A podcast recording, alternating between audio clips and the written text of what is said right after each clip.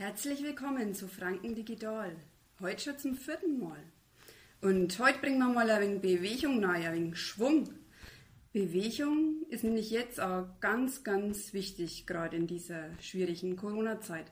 Aber sonst ist es natürlich super, wenn du dringend ausgehst, in die frische Luft, joggen gehst oder du merkst so Sachen wie Yoga oder Tai Chi oder Qigong. Egal, was da einfach gut tut. Wir machen heute was ganz Spezielles, nämlich Qigong im Ehebett. Ich muss dazu sagen, die Geschichte ist frei erfunden. Naja, so fast. Also ich habe tatsächlich einmal einen Qigong-Kurs gemacht und ich muss euch vielleicht vorher ein paar Begriffe erklären. Die Kursleiterin war auch tatsächlich eine waschechte Fränkin und hat auch ihre Anweisungen entsprechend gegeben. Also zum Beispiel ein Käferle, da liegst am Rücken und strampelst wie ein Nasche mit Arm und Bar. Und je wilder und verrückter du das merkst, umso besser, man soll ja schließlich locker werden. Der Baum oder der Bamm, das ist eine Yoga-Figur, wo man fest verwurzelt aufrecht steht. Genauso merkst du es auch beim Kirchturm, da stehst du auch aufrecht, hast die Arme nach oben und deine Hände, die bilden eine Spitze. Aber jetzt habe ich genug erklärt, Jetzt geht's einmal los. Wir fangen einfach einmal an. Horcht zu. Qigong im Ehebett.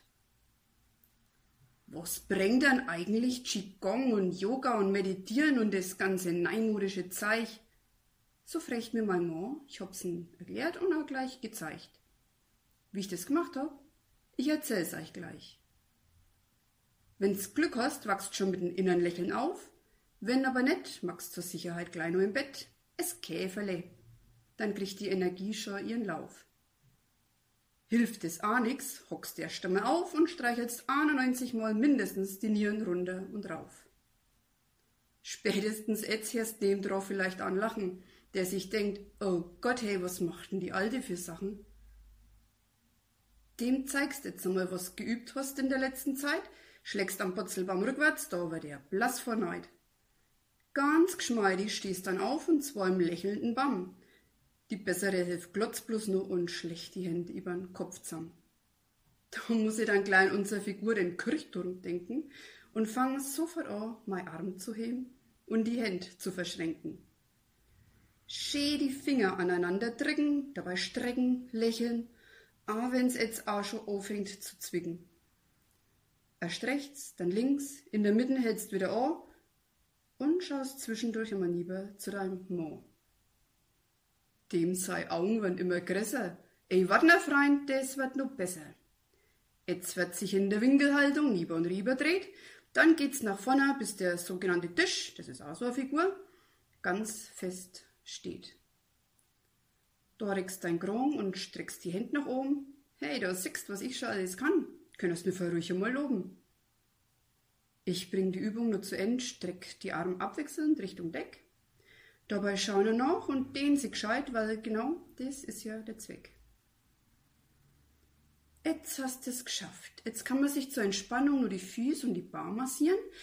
Dazu hockst du auf die Matten. Das Ganze kann aber auch im Bett passieren. Zur Sicherheit schaust du aber vorher, ob die bessere Hälfte nur lächelt oder sich schon vor Lachen Luft zufächelt. Vielleicht schaut er dich aber ganz begeistert an und sagt, dass ihm das so gefallen hat und dass er in Zukunft auch mitmacht. Allerdings unter einer Bedingung und die will ich natürlich wissen.